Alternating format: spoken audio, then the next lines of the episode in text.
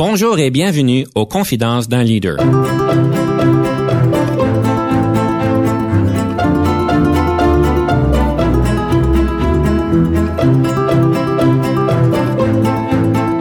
Ici Denis Lévesque, coach en leadership. Nous avons donc l'honneur et le privilège de recevoir en studio des leaders qui ont marqué leur communauté afin d'apprendre de leur expérience et de s'inspirer de leur sagesse.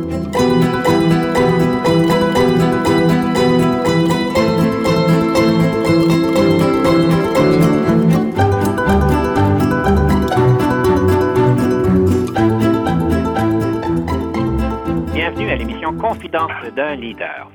Aujourd'hui, nous avons le plaisir de pouvoir discuter de plusieurs choses. Une des choses que nous allons discuter, c'est est-ce que les leaders doivent maîtriser tous les détails? Alors, on va avoir un grand débat échauffé dans notre deuxième segment. Nous allons aussi pouvoir parler des dangers de la mobilisation des employés. Oui, on parle de mobiliser les employés, c'est une bonne chose, mais on va souligner les dangers que ceci peut apporter. Et évidemment, dans mon euh, dernier segment, on va parler du conseil du coach et je vais parler de comment mettre nos limites claires pour que le monde puisse les respecter. Pour nous aider à partager tout ça, nous avons M. Pierre Zundel, qui est PDG du Collège communautaire du Nouveau-Brunswick, qui nous accompagne aujourd'hui. M. Zundel, bonjour et bienvenue à l'émission. Bonjour. Merci de m'avoir invité. C'est un grand plaisir. Alors, M. Zundel, peut-être vous pourriez nous, nous, parler un peu de votre progression de carrière, pourquoi vous avez choisi les différents postes et euh, les enjeux que ceci peut vous amener. Écoutez, je suis euh, ingénieur forestier de formation et un pur hasard, durant euh, mon programme de maîtrise dans les années 80, on m'a demandé d'enseigner un cours euh, à l'Université de Toronto en foresterie pour un professeur qui, était, euh, qui partait en congé sabbatique.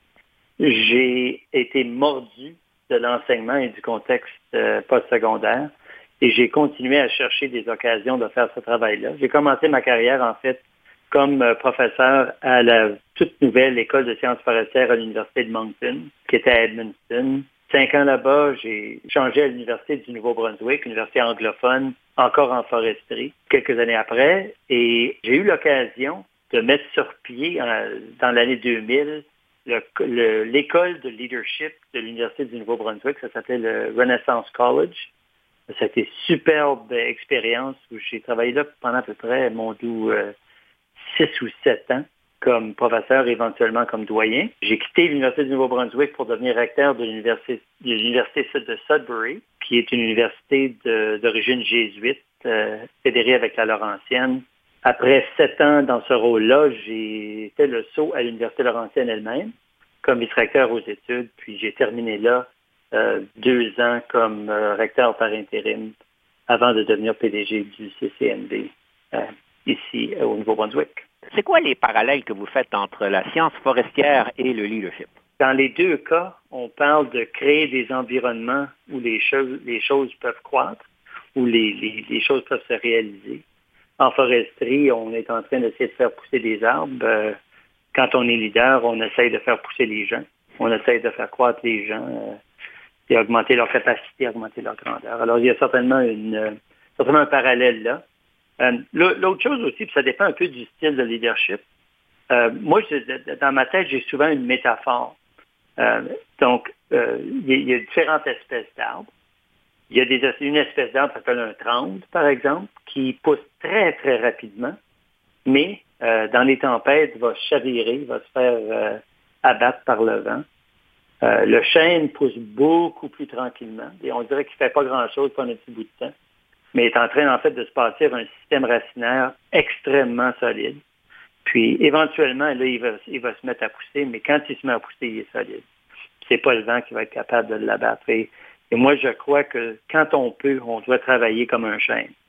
C'est-à-dire de vraiment se bâtir des racines solides, d'investir dans les bonnes pratiques, investir dans les gens, dans les connaissances, dans les systèmes, pour que ce qu'on bâtit soit solide et puisse perdurer j'ai comme l'impression que ça pourrait être une belle thématique pour un livre. On voit différents livres sur le leadership et sur les personnalités, et euh, des, des, livres vont faire référence à des animaux, à des chiens, euh, à des oiseaux. Euh, j'ai jamais vu un livre sur le leadership qui fait allusion aux différents arbres. Ça pourrait être une belle thématique, n'est-ce pas? Oui, en effet. Oui, je vois même le portrait dans le devant. Je peux juste m'imaginer de quoi qu'il y a de l'air. Il semblerait que vous avez quand même toute une belle vision d'où est-ce que vous êtes. Je suis, je suis sur la baie des Chaleurs où je vois les arbres et la mer et, toutes sortes de belles choses et la, la belle péninsule de la Gaspésie devant moi.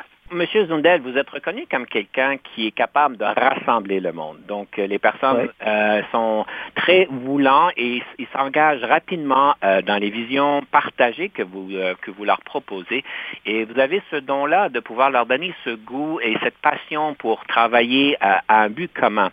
En fait, on vous connaît très fortement à faire tout cela. Et on m'a déjà dit, dans ma recherche, quelqu'un m'avait partagé que c'est très bien, sauf que souvent, qu'est-ce qui va arriver, c'est que le monde s'en rend pas compte, mais ils s'embarquent complètement dans la vision, ils s'embarquent complètement, puis ils finissent par travailler en fait bien fort pour des bonnes causes et ils en sont bien fiers.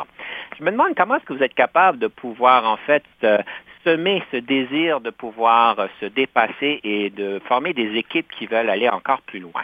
Je pense que, finalement, euh, une des choses qu'un bon leader va faire, c'est d'écouter. Il faut en fait trouver la chose qui rejoint les gens, la chose qui unit les gens. Et c'est à ce moment-là qu'on va aller chercher leur motivation interne.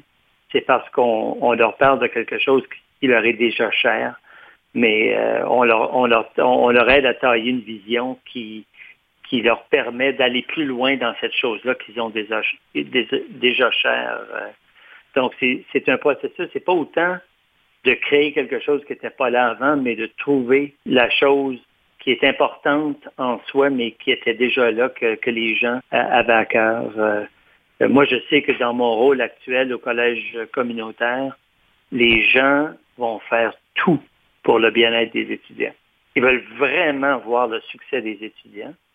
Alors, quand je leur parle d'une institution qui a comme but de changer la vie des gens et de leur ouvrir des possibilités, c'est euh, quelque chose qui leur parle et les gens euh, sont très motivés par ça. Pas parce que j'ai créé ça en eux, j'ai simplement reconnu quelque chose qui était en eux et je l'ai nommé et, et je dis c'est ça qu'on va travailler, sur lequel on va travailler.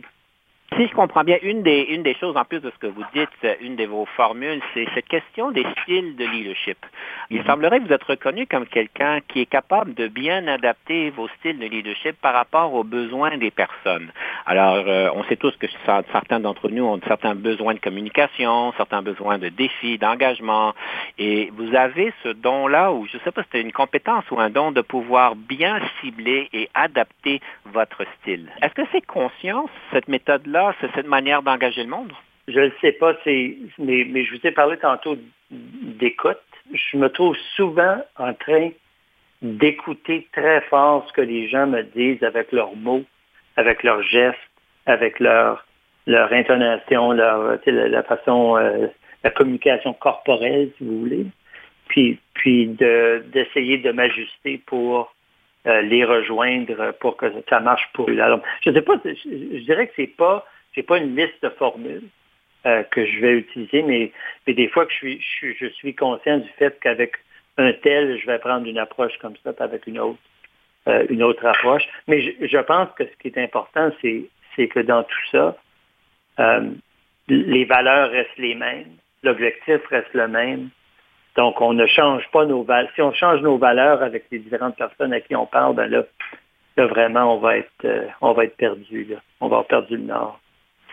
En tout cas, c'est bien dit et je, si je comprends bien, ça commence tout avec cette grande écoute-là et euh, si on pourrait tous avoir une écoute comme vous, je pense qu'on on pourrait avoir un meilleur monde parce que c'est ça commence tous avec une belle écoute. Monsieur Zundel, on est euh, rendu à notre première pièce musicale. Je vais vous inviter à ce point-ci de la présenter et nous expliquer pourquoi vous l'avez choisie. On va écouter la chanson Évangeline. C'est une chanson extrêmement bien connue dans la communauté acadienne où, euh, au sein de laquelle je, suis actuellement, basée sur un poème de Wordsworth qui raconte l'histoire d'une jeune Acadienne au moment de déportation.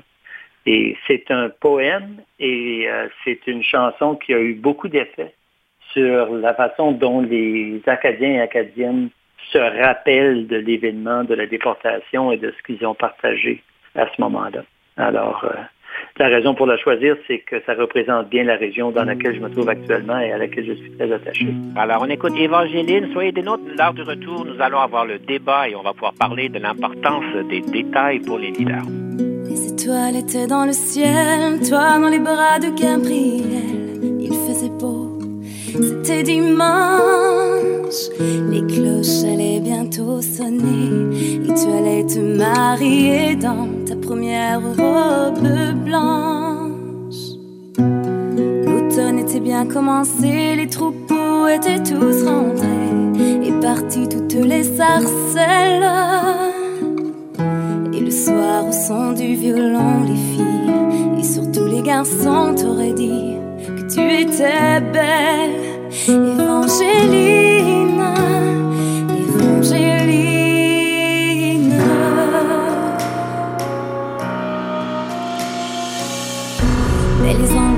Et dans l'église ils ont enfermé tous les hommes de ton village.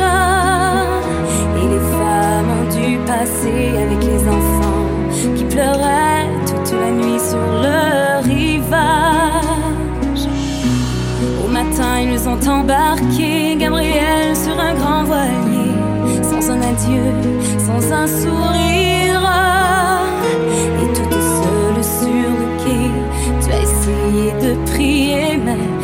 Plus rien à dire.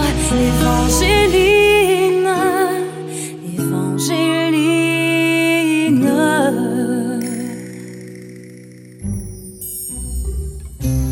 Alors pendant plus de 20 ans, tu as recherché ton amant à travers toute l'Amérique. Dans les plaines et les vallons, chaque vent murmurait son nom comme la plus jolie musique. Même si ton cœur était mort, ton amour grandissait plus fort dans le souvenir et l'absence. Il était toutes tes pensées, et chaque jour il fleurissait dans le grand jardin du silence. Évangéline, Évangéline.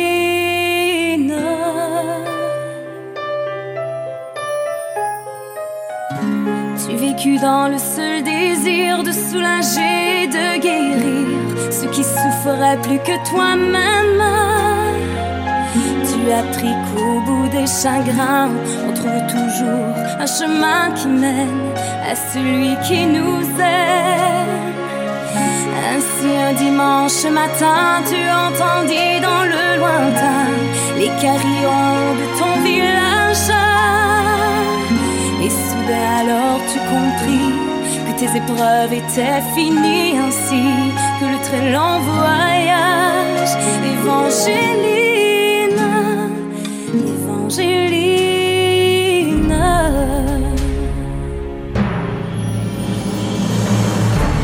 Devant toi était étendu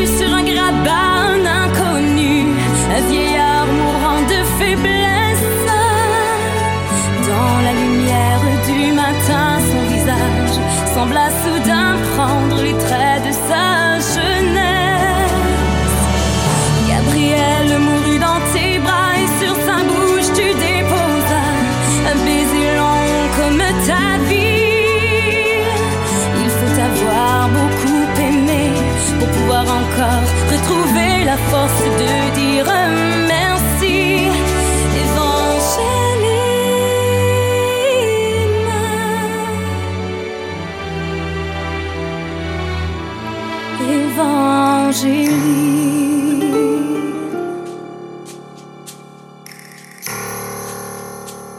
Ici Denis Lévesque. Si vous cherchez l'excellence en leadership, nous sommes intéressés à vous parler. Venez nous visiter à solutionoptigestion.ca.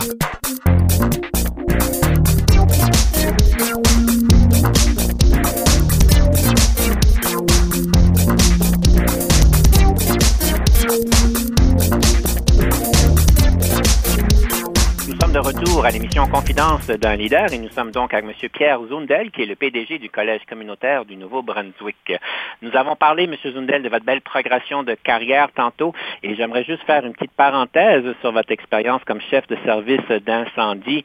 Il semblerait que vous avez quand même une belle expérience là et que ça vaudrait peut-être la peine d'explorer. Euh, Qu'est-ce qui vous a attiré de devenir chef de service d'incendie? Est-ce que c'était du bénévolat ou c'était une, une position normale, une job? C'était du bénévolat. J'étais euh, chef du service d'incendie euh, volontaire du village de Stanley, au nord de Fredericton, euh, au Nouveau-Brunswick. c'est un pur hasard. Mon mécanicien était à l'époque où j'habitais à Stanley, le chef du service d'incendie lui-même. Il a fait comme moi j'ai appris à faire plus tard. Il a vu un corps chaud arriver dans son commerce. Il a dit, hum, ce gars-là, il pourrait tenir un, boyau. Puis euh, il m'a dit, Pierre, est-ce que ça t'intéresserait de, de te joindre au service d'incendie?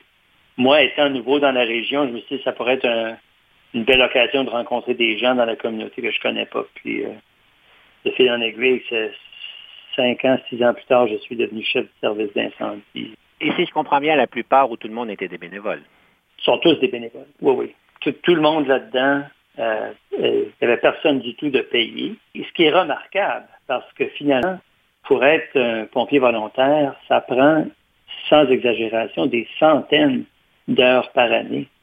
Euh, la formation, seulement la formation, c'est 300 heures pour commencer. Et les gens, on les appelle euh, à tout moment durant la nuit, des tempêtes de neige, euh, tout ce que vous voudrez. Alors, c'est incroyable, en fait, de voir l'engagement des gens dans les services d'incendie dans leur communauté. Très, très beau, d'après moi. Est-ce que les enjeux, d'après vous, sont très différents de diriger, gérer des équipes de bénévoles comparé à des personnes qui sont évidemment en poste et rémunérées? Est-ce qu'il y a des grandes différences au niveau du leadership? En fait, si on fait la différence entre la gestion et le leadership, dans des postes, dans des organismes bénévoles, c'est presque entièrement du leadership parce que les gens ne sont pas tenus là par leurs besoins de gagner leur vie. Ils sont tenus là tout simplement par leur engagement à un projet communautaire euh, collectif. Et donc, il faut vraiment qu'on fasse appel à, à, des motivations intrinsèques dans ces personnes-là. Autrement, il n'y a rien d'autre qui va les tenir. alors, ça crée vraiment des, ça crée vraiment une occasion de tester, de développer ces capacités-là qui ne sont pas l'exercice d'une autorité euh, reliée au poste qu'on détient, mais plutôt euh, à cette motivation-là des gens. Monsieur Zundel, je sais aussi que vous avez un doctorat, évidemment, en, si je comprends bien, en sciences euh, forestières. Ça demande quand même énormément d'efforts. Obtenir un doctorat, ça démontre évidemment une capacité de réflexion euh, et de pensée critique euh, un peu hors de l'ordinaire, si on peut dire. Ça vous a donné quoi, surtout en tant que leader, et qu'est-ce que ça vous a demandé pour obtenir ce doctorat-là? Au niveau très pratique, au moment où j'ai entrepris ce travail-là, je travaillais à plein temps comme professeur à l'Université de Moncton. J'étais également chef de département, chef de secteur qu'on appelait à l'École des sciences forestières. Et donc, ça m'a, ça m'a demandé de développer une gestion de mon temps assez impressionnante pour me permettre de faire des études doctorales en même temps que j'enseignais à plein temps et que j'étais chef de département. Alors, il y avait cet aspect-là. Puis, écoutez, tout le monde qui aura fait un doctorat, projet qui dure normalement 4, 5, 6 ans, va aussi devoir faire preuve de détermination. Finalement, le doctorat, ce qui différencie le doctorat, c'est vraiment d'être capable de faire une contribution originale au savoir dans le domaine. Il faut comprendre qu'est-ce qu'on sait déjà. Euh, il faut avoir une profonde compréhension de ce qu'on sait déjà dans le domaine. Puis après ça, il faut créer quelque chose de nouveau, chose qui n'était pas là avant. Alors ça aussi, ça demande un, exercice de, créativité, de, conception. Alors moi, ce que j'ai retiré de tout ça, c'est ça, les habitudes de, gestion de temps, un bon développement de pensée critique et, euh, et cette capacité-là de vraiment faire l'état des lieux et de générer quelque chose de nouveau. Et votre thèse, le sujet de votre thèse, c'était quoi? C'était tellement plate pour ceux qui ne sont pas dans le domaine, mais c'était en fait comment faire pour optimiser les ressources euh, qu'une compagnie forestière utilise dans l'exploitation, c'est-à-dire la récolte, le transport euh, et le reboisement euh, des forêts, l'utilisation des techniques avancées d'optimisation mathématique pour faire ça. Je sais que vous êtes déjà endormi, mais moi, je, je m'endors à le dire. En tout cas, c'est quand même très relié un peu d'un côté à ce que vous faites, l'optimisation des ressources. Je suis certain que vous pourriez avoir des parallèles avec ce que vous faites aujourd'hui. c'est le temps du débat. Que vous êtes prêts pour notre fameux débat? Absolument.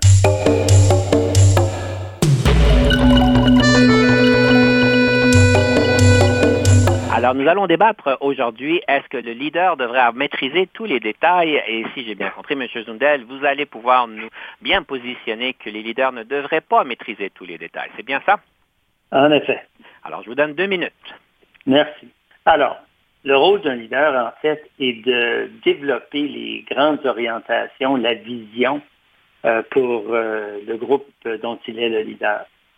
Et également de, de, donner la chance aux gens avec qui il ou elle travaille de se développer et de prendre des responsabilités et finalement de faire leur travail. Alors c'est vraiment un travail de coordination, de motivation et de, de, de, de fixer des directions.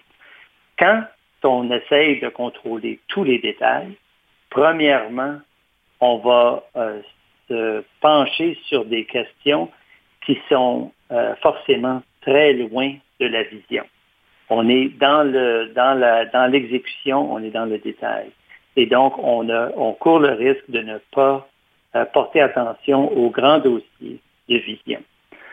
Deuxièmement, quand on travaille avec des gens qui sont aussi fort compétents, c'est beaucoup mieux en tant que leader de leur laisser le soin de, savoir comment ils vont entreprendre le détail des choses et de, et de le gérer.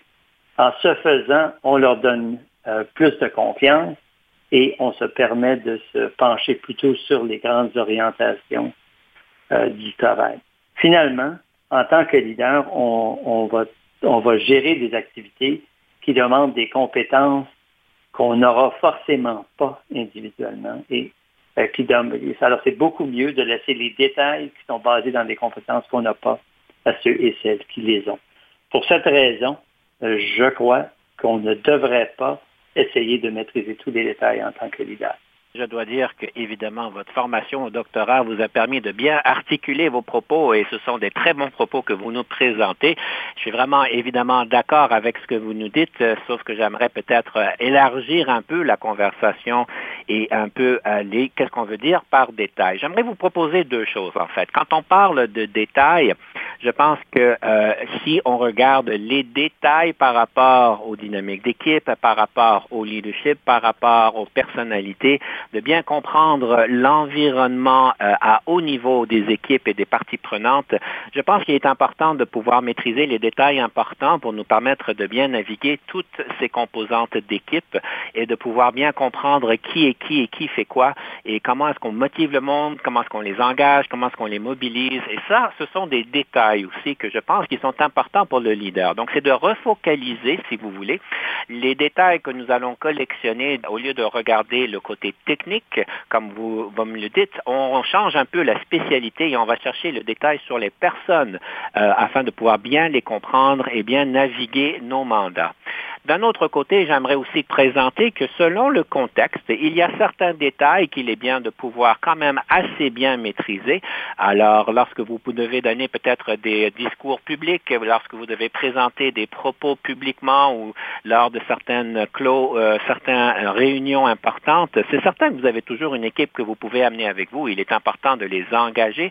Mais au niveau de la crédibilité, il y a quand même un certain niveau de détail qu'il est important de maîtriser pour pouvoir bien faire avancer nos propos et de pouvoir bien défendre les, euh, euh, les besoins et euh, les différentes positions de notre organisation et savoir quels détails que nous devons maîtriser. Alors, je vous, je vous lance peut-être une différente optique sur la définition des détails et, et je vous donne maintenant votre minute pour revenir, M. Zundel.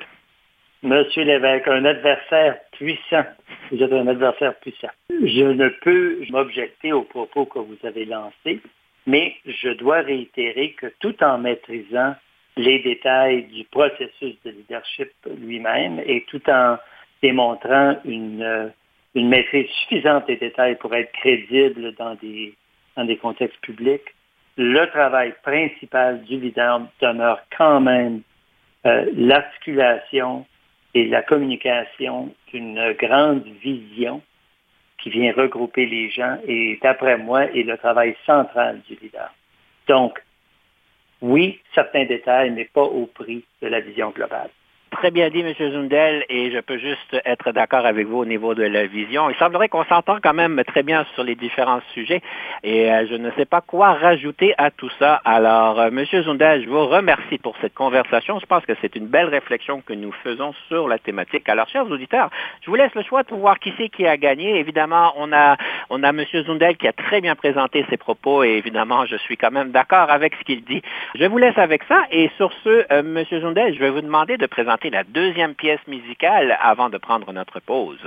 La deuxième, euh, deuxième pièce, c'est une chanson d'un artiste euh, country acadien qui chante avec un beau patois chiac. Il chante la chanson Pitoun, chanson euh, quand même assez drôle et plaisante avec un beau style musical, mais aussi, je dois vous dire, la Pitoun, c'est du boiron de quatre pieds qu'on transporte avec la drave, c'est-à-dire qu'on fait flotter dans les rivières. Alors, quand j'ai vu ce nom-là, je pouvais résister à l'ajouter à la liste. Alors, votre formation et connaissance dans le domaine reviennent. Donc, on va écouter La Pitoune. Soyez des nôtres parce qu'au retour, nous allons parler de notre fameux livre de leadership. La Pitoune avait un petit bicycle, un petit bicycle. La Pitoune avait un petit bicycle à trois roues. Elle s'en venait sur la highway à 60 000 allures. Elle s'en venait sur la highway par là, pris le ditch. La avait un petit bicycle, un petit bicycle. La pitoune avait un petit bicycle à trois roues. S'en venait sur la highway à 60 000 allures. Elle s'en venait sur la highway par là, pris ditch.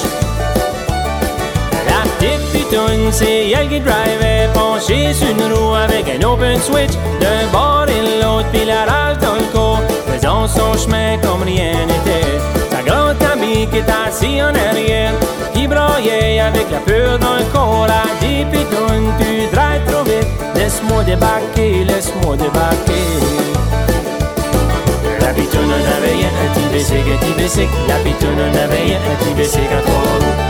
Sur highway à 60 000 allures. Elle s'en venait sur le highway par là, pris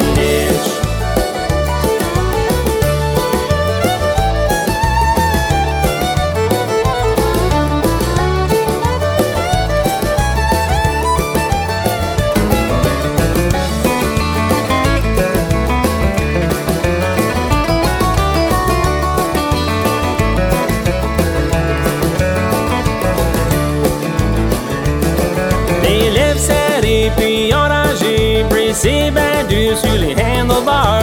Ami ou pas, tu débarques pas. Avant je me rende où je veux aller, ben tout le monde sait que tu changes pas. L'idée la tête, la petite pitoune, elle la tête dure, pareil comme son père. C'est pas de quoi qui vient de sa mère. La pitoune avait un petit un petit bicycle. La pitoune avait un petit à trois roues. Venait sur le highway à 60 000 allures. Elle s'en venait sur le highway par le ditch. La pitoune avait un petit un petit bicycle. La pitoune avait un petit bicycle à trois roues. Venait sur le highway à 60 000 allures. Elle s'en venait sur le highway par là, pris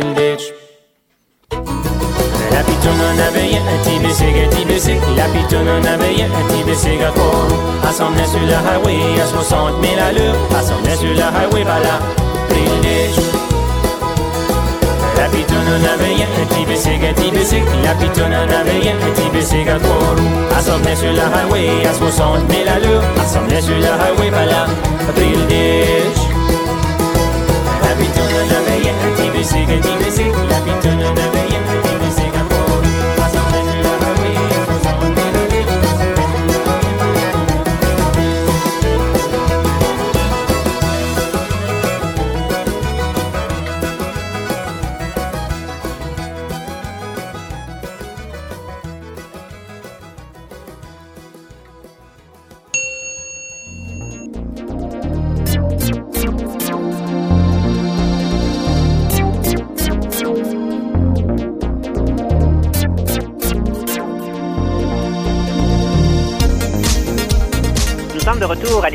Confidence d'un leader avec M. Pierre Zundel, PDG du Collège communautaire du Nouveau-Brunswick. M. Zundel, quel serait ce livre sur le leadership que vous aimeriez nous présenter à ce point-ci?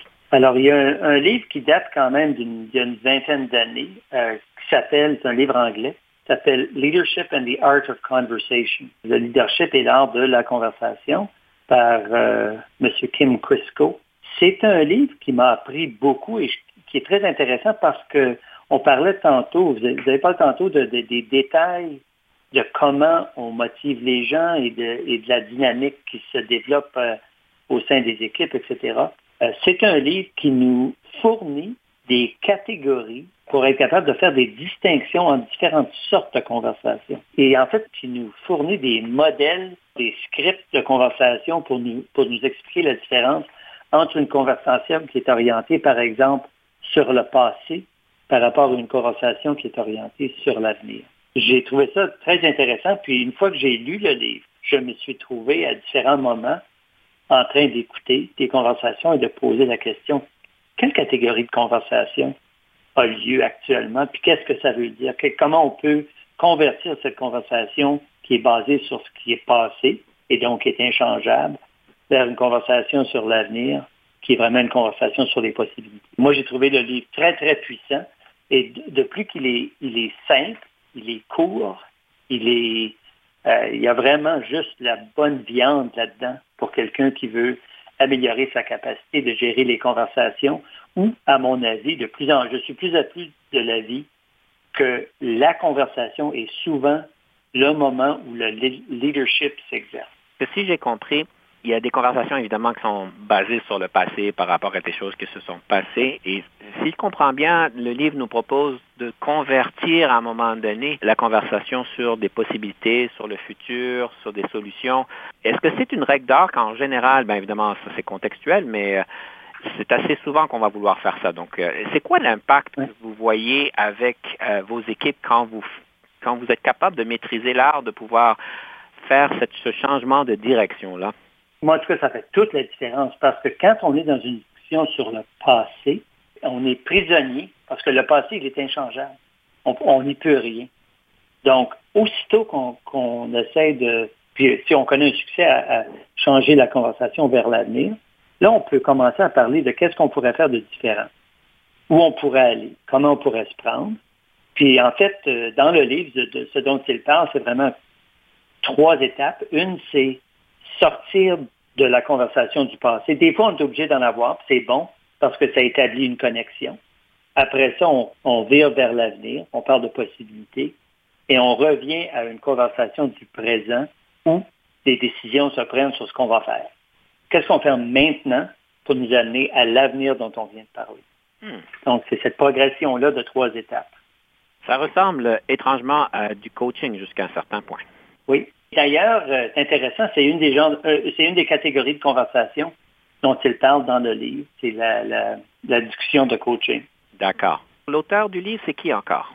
C'est Kim Crisco, K-R-I-S-C-O, publié en 1997 par euh, Prima Publishing. évidemment, votre, la maîtrise de la conversation que vous avez pu avoir dans, les, dans ces, dans ces années-là il semblerait que vous êtes tellement intéressé dans la conversation que vous êtes un grand linguiste. Je ne sais pas si c'est le bon mot à dire, mais vous maîtrisez quand même bien des, langues.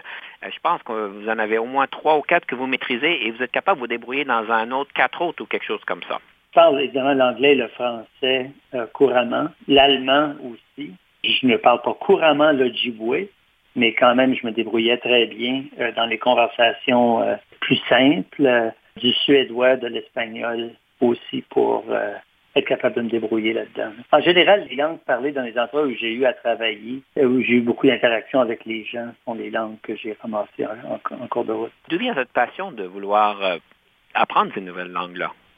Il y a des gens qui sont athlètes, il y a des gens qui ont d'autres qui ont d'autres dons avec lesquels ils sont, ils sont équipés. Moi, ça me vient relativement facilement d'apprendre des langues. Et une fois qu'on apprend la langue, on a l'ouverture sur la culture en question. Et même la différence entre les, structures de, langue nous en disent beaucoup sur la façon de penser. Je l'ai certainement remarqué quand j'ai appris euh, euh, de l'Ojibwe, euh, leur, façon de parler de choses, l'importance du verbe, etc. C'était vraiment des... J'en apprenais beaucoup sur la culture la richesse de ces différentes langues, euh, quel, est le lien que vous pourriez faire avec le leadership, juste pour le plaisir? Ah, écoutez, euh, c'est intéressant parce que dans différentes langues, on traite du sujet différent, euh, différemment. En Ojibwe, le mot pour un leader, c'est le, c'est celui ou celle qui est élu. Les gens pour être leader dans la culture Ojibwe doivent être des gens qui ont été choisis euh, par les gens qui vont mener. Alors ça, c'est pas toujours le cas dans les autres cultures, mais ça semble être très important dans la culture Ojibwe. Euh, et l'autre élément, il y, a un, dicton qui dit que les leaders doivent avoir sept peaux. Alors, ils doivent, ils doivent être capables d'endurer beaucoup de, difficultés. Que je trouve une belle, une belle métaphore aussi, pour, parce que souvent, comme leader, il faut, il faut aussi euh, se fermer la bouche, endurer des choses, des calomnies, des, des critiques pour le bien de, de notre, euh, de notre organisation. En tout cas, c'est beau d'avoir cette richesse de langue. On pourrait faire une entrevue en italien, mais malheureusement, euh, c'est la seule troisième langue que je parle et vous ne l'avez pas mentionné. Et je ne suis pas très bon, euh, à part de dire Sprechen Sie Deutsch en allemand, je ne peux pas dire grand-chose d'autre. Monsieur Zundel, nous sommes prêts pour notre rafale. Est-ce que vous êtes prêt pour la rafale, Monsieur Zundel? Je vais m'essayer. Avez-vous toujours voulu devenir un leader ou est-ce un parcours de circonstances? Parcours de circonstances. J'avais aucune idée que, que, ça m'attendait. La meilleure formation en leadership que vous avez jamais eue? Avec un groupe américain de consultants, le, le groupe Vanto, les trois lois de la performance. Le nombre d'heures moyennes que vous passez au bureau? 70 à 80. Si vous n'étiez pas devenu un leader, qu'auriez-vous voulu devenir? Probablement un agriculteur. Qu'aimez-vous manger le plus et le plus souvent? Des bons légumes frais de mon jardin. Vous êtes gaucher ou vous êtes droitier? Droitier. Votre film préféré? Le festin de Babette. Votre meilleur moment en leadership? Il y a quelques années, dans une réunion du Sénat de l'Université Laurentienne, j'ai vu les représentants étudiants trouver leur voix et se prononcer et, être très, très efficaces après que j'avais eu l'occasion euh, de leur donner un petit coaching en préparation. J'ai eu tellement de plaisir à les voir connaître ce succès-là. Vos faiblesses. Une tendance, si je ne fais pas attention, de vouloir m'ingérer dans le détail. Le leadership au féminin, est-ce que ça existe? Il existe d'excellents leaders féminins. Je ne peux pas me prononcer si c'est différent. Le yoga au travail, est-ce que c'est approprié? Aucune idée. Le leadership, est-ce inné ou acquis? Acquis. Avez-vous déjà travaillé avec un coach? Et si oui, qu'est-ce que ceci vous a donné? Oui, j'ai déjà travaillé à deux ou trois reprises avec un coach. Ça a été extrêmement intéressant et euh, j'ai d'ailleurs embauché des coachs aussi pour travailler avec les équipes de direction que j'ai menées et ça a amené beaucoup d'effets sur la formation de l'équipe, également sur notre efficacité de travail ensemble. Votre passe-temps préféré? Faire pousser les légumes dans mon jardin que j'aime manger aussi souvent que possible. En tant que leader, qu'est-ce qui vous frustre au travail? La paralysie qui vient avec une attention trop forte au passé, aux traditions, à comment on faisait les choses. Que pensez-vous du partage des tâches domestiques? Je crois que l'efficacité vient de la spécialisation et donc le partage des tâches pour permettre à chacune et chacun de faire ce pour lequel il est le mieux équipé est une très bonne idée. Votre meilleure question d'embauche que vous posez aux candidats? Très bonne question. Je ne sais pas que j'en ai une favorite. Eh bien, M. Zundel, merci bien. Ceci conclut donc notre euh, rafale. Mesdames et messieurs, nous allons prendre une pause. Soyez des nôtres. À notre retour, nous avons le conseil du coach.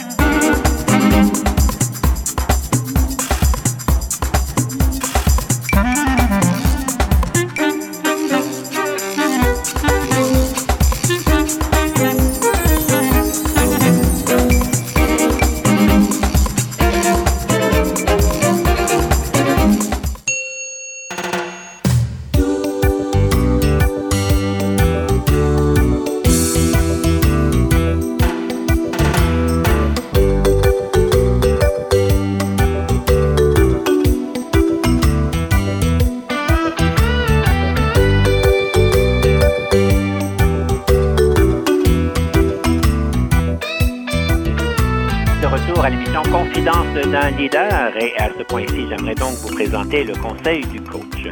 Plusieurs personnes m'approchent d'une manière régulière pour parler des fameuses limites. On a tous des limites que nous voulons avoir et on sait que les équipes, en fait, hautement performantes ont des limites qui sont bien identifiées et sont capables de pouvoir dire non à des choses qui puissent être peut-être pas dans les priorités, qui puissent ne pas pouvoir bien délivrer selon le contexte et selon les définitions de ce qui est possible. Mais avoir des limites personnelles par rapport au travail quand on a un patron qui nous demande certaines choses qui est peut-être un peu trop euh, par rapport à notre charge de travail, qui nous met peut-être trop au défi, qui peut-être nous gêne, ou peut-être des parties prenantes, ou bien même nos propres employés qui nous demandent une attention particulière à leur développement ou à, des, à du temps supplémentaire pour pouvoir faire des suivis à plus finir. Ou peut-être des limites par rapport à des personnes qui veulent s'engager d'une manière peut-être trop personnelle avec nous et on ne se sent pas nécessairement à l'aise, surtout si c'est notre patron qui s'engage à nous envoyer des photos en soirée de ce qui se passe dans leur deck euh, quand tout le monde est en train de travailler très fort. Alors, c'est des sujets qui reviennent assez fréquemment, cette question de limite. Moi, je vais vous suggérer de penser à quelque chose. Il est important de penser qu'il faut enseigner aux autres nos propres limites. Le fait de dire que je n'accepte pas ceci, le fait de dire quelque chose n'est pas nécessairement suffisant. C'est le côté humain que nous avons. Quand on a quelqu'un qui nous dit, ben écoute, je préférerais peut-être remettre ceci à la semaine prochaine, ou peut-être que on devrait donner ça à, à quelqu'un d'autre, ou que je ne peux pas le faire, ça ne veut pas dire que la parole est suffisante. Et souvent, il est important de pouvoir, en fait, passer à l'action. Mais pas juste passer à l'action directement, mais bien avertir. Surtout quand il y a des situations qui sont tendues, difficiles, de pouvoir avertir la personne, écoute, ça fait la deuxième fois que tu me demandes de faire ceci à la dernière heure. Et en fait, ma soirée est déjà toute prise avec d'autres travails ou avec des choses personnelles et je ne pourrai pas le donner demain. De simplement mentionner à plusieurs reprises qu'on ne le fera pas la prochaine fois, on ne peut pas le faire la prochaine fois. Et ensuite, une fois que ces avertissements a été donné d'une manière cordiale et professionnelle selon le contexte et les personnes, de simplement dire non, je ne le fais pas. Pensez vraiment à la question de passer à l'action pour pouvoir enseigner aux autres nos propres limites. Évidemment, ça ne se limite pas juste à ça. Il y a d'autres trucs que je vais vous présenter la prochaine fois.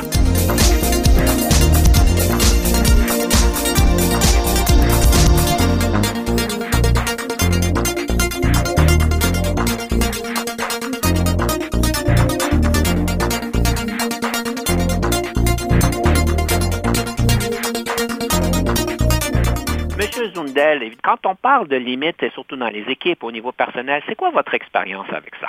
C'est clair que pour être capable de se concentrer notre effort sur des choses importantes, il faut savoir ce, qu'est-ce qu'on veut et aussi savoir qu'est-ce qui n'est pas essentiel. C'est-à-dire être capable de, de distinguer l'opportunité de la tentation. Ça, c'est absolument clair et ça va être souvent, c'est plus difficile de dire le non. C'est ça, oui, il y a de l'argent là-dedans, oui, il y a quelque chose qui pourrait se faire là. Est-ce que ça se cadre dans nos objectifs, dans les choses qu'on a déjà identifiées comme étant nos priorités? Non. Bon, bien on dit merci, mais non merci. Est-ce que je peux vous poser peut-être une question un peu délicate? Oui. Quand vous avez dans le passé, dans, dans les différents postes que vous avez, vous avez quelqu'un qui vous a dit, Monsieur Zundel, je ne peux pas faire, qu'est-ce que vous me demandez de faire? Je présume que ça peut être arrivé dans votre grande expérience mhm. qu'au moins une fois quelqu'un vous a présenté ça. Pour vous, en tant que leader, quand vous recevez ce message, évidemment, quand il est fait approprié d'une manière professionnelle, c'est quoi votre réaction? Il y a toujours un élément de contexte à savoir si ça arrive souvent pour des raisons qui me semblent inappropriées, mais, mais ma réaction, c'est de dire, bon, OK, alors il faut que je trouve quelqu'un d'autre pour le faire. Quand les gens disent je ne suis pas capable, dans la mesure où la, la réponse est raisonnable, je vois pas de, difficultés avec ça. À l'occasion, je vais devoir négocier avec la personne pour dire, bon, tu peux pas parce que tu fais X, mais je dois te dire que ce que je te demande de faire est une plus grande priorité. Donc, on va accepter de retarder X pour nous, pour nous permettre de faire la chose qui a besoin d'être faite maintenant. La personne peut aussi négocier avec moi. Ça, ça m'est arrivé souvent pour dire, hum, je ne serais pas capable de faire ça pour demain, mais euh, pour mardi prochain, ça serait possible pour moi.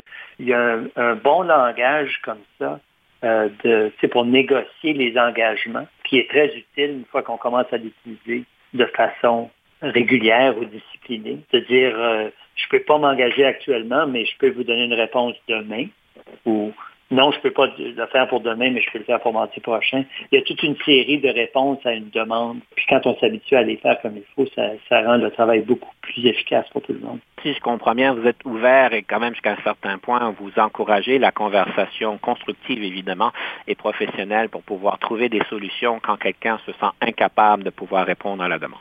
Absolument. Puis c'est aussi un moment où on va découvrir des fois que certaines personnes ont besoin de formation, besoin d'appui, il y a un problème dans la vie personnelle qui, qui crée quelque chose. Alors, vraiment, je parlais tantôt d'écouter.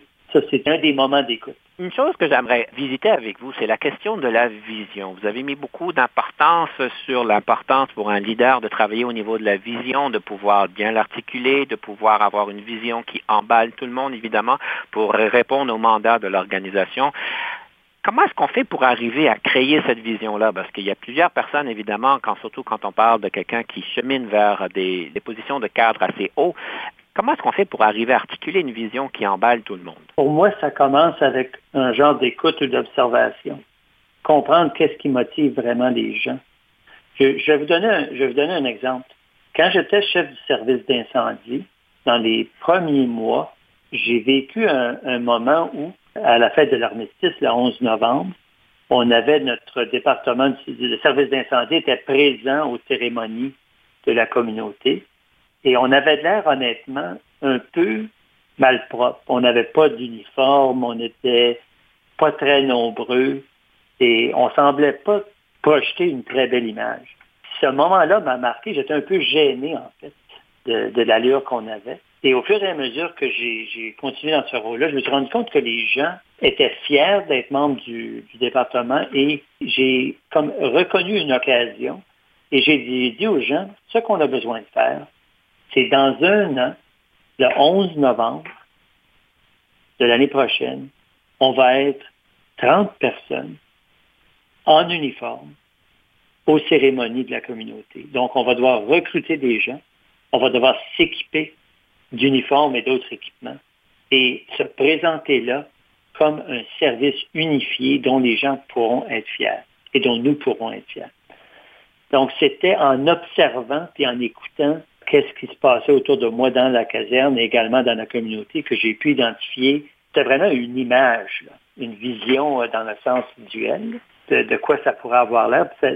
C'est devenu le but de tout le monde. On revenait toujours, il faut être prêt pour ce moment-là. Puis c'est ça qui a occasionné le fait qu'on a pu recruter beaucoup d'autres personnes, on les a entraînés, on a, on a fait l'achat de, des équipements nécessaires, etc. Et ça a eu un effet prof sur euh, des gens du département de, du service d'incendie. Je peux juste présumer que l'année d'après, vous étiez peut-être même plus que 30 avec les uniformes et tout l'équipement.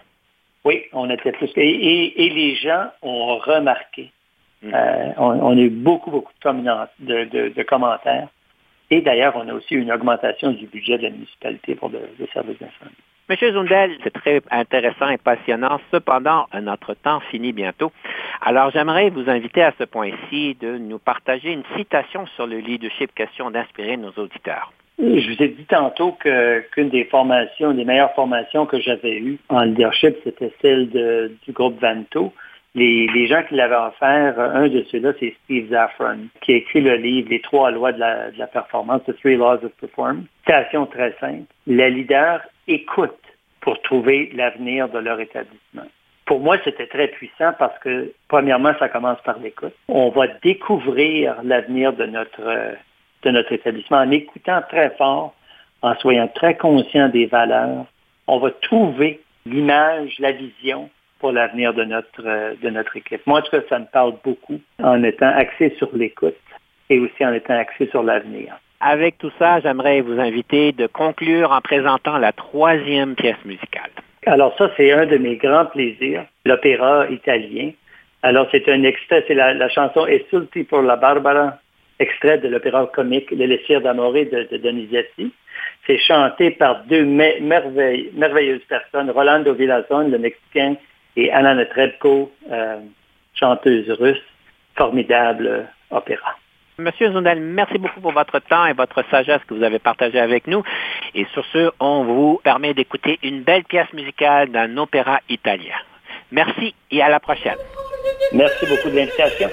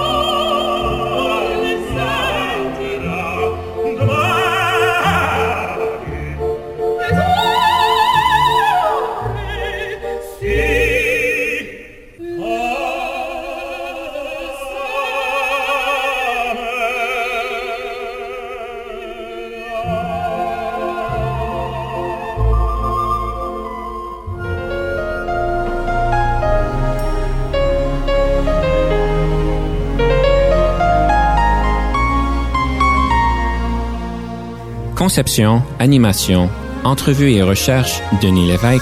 Montage et réalisation, Jean-Paul Moreau. Confidence d'un leader est une production et une présentation d'Unique FM 94,5.